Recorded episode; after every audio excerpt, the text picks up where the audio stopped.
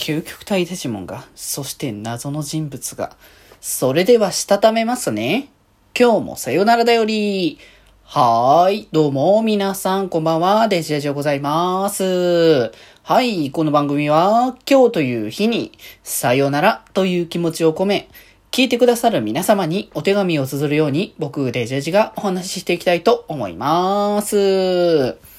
はーい。ということで、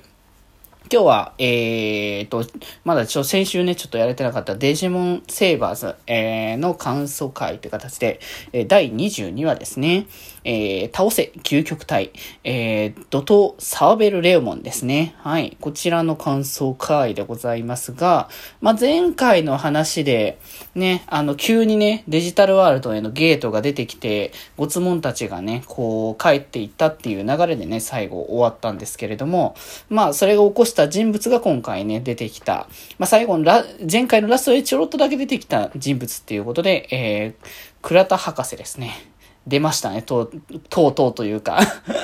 あの、今後ね、あの、重要になっていくキャラ、倉田が出てきましたよ。まあ、このキャラに関しての深掘りはあれですけど、まあ、すでにもうね、あの、怪しい。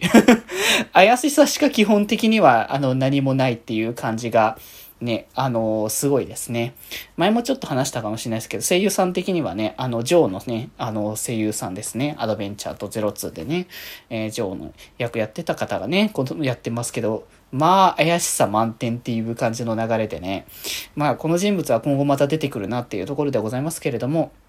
まあそんな中で幾と、幾とをね、あのー、マサルのうちで預かるっていう、まあやっぱマサルらしいなっていう感じのね、流れではあったけどね。まあでもなんか、チカとも、チカやその、母親ともね、まあなんとか、こう、いい感じの関係性は出たのかなっていうところで、なんだかんだ馴染んで楽しくね、過ごしているっていう様子もあったけれども、まあそんな中で、またね、あの、究極体のデジモンがやってきたぞってことで、まあ、サーベルレオンがね、とうとう自ら乗り込んでやってきたぞっていう感じのね、流れではあるんですけれども、まあ、これはなんかこう、ファンの中ではみたいな感じの話になっちゃってますけど、いかんせんレオモン系、系統の、あの、死亡率の高さ。これがね、あの、レオモンイコール、歩く死亡フログとね、言われてしまう流れがね、すごくゆえんなわけですけれども、まあ今まではまだサーベルレモン出てきても戦線に出てきてなかったからまだあれでしたけども、まあ最初はやっぱね、究極体のデジモンで完全体3体がかりでもさすがにやっぱそれだきついよなみたいな感じの流れになってたけど、まあ結局はね、あのー、この3体がかりの流れが をこう超えても、あ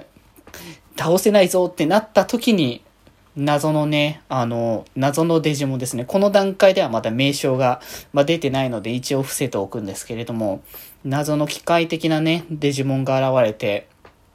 そのね、えー、サーベルレオモンのおでこあたりに打ち、ビームをね、打ちつけたら、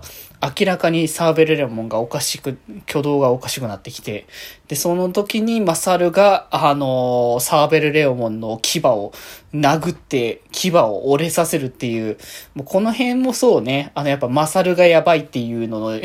一つの、こう、話になってくるやつだよね。究極体のデジモンの牙を人間が殴って折るっていうね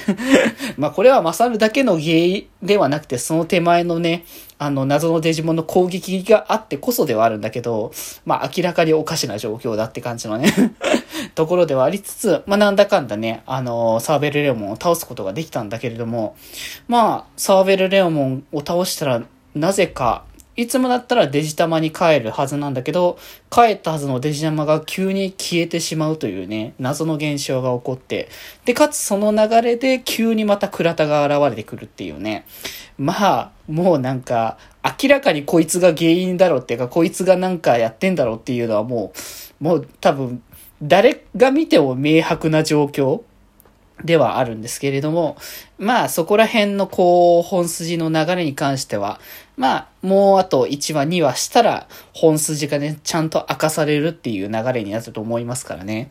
まあということで、まあ結局は実力等々で倒したってわけじゃないけれども、究極体デジモンを倒すことができて、まあなんとかね、いろいろと解決はする流れではあったんだけれども、まあ結局まだね、謎のデジモンのことだったりとか、倉田の件だったりとか、いろいろまだわからないことだらけとという感じだけど、まあ次回はまた再度デジタルワールドへ向かって、今度こそメルクリモンを倒すその流れが、まあ、行われるという、まあ、ちょうどね、そろそろ2クール目、えー、が締めの流れなので、物語が一旦終結しての、えー、次のシーズンがスタートする入り口の物語がね、次の話、次の次の話でね、描かれるということなので、またね、ここからまたさらに盛り上がっていく流れをね、見ていきたいかと思っております。ということで、今日はこんな形で、それではまた明日、バイバーイ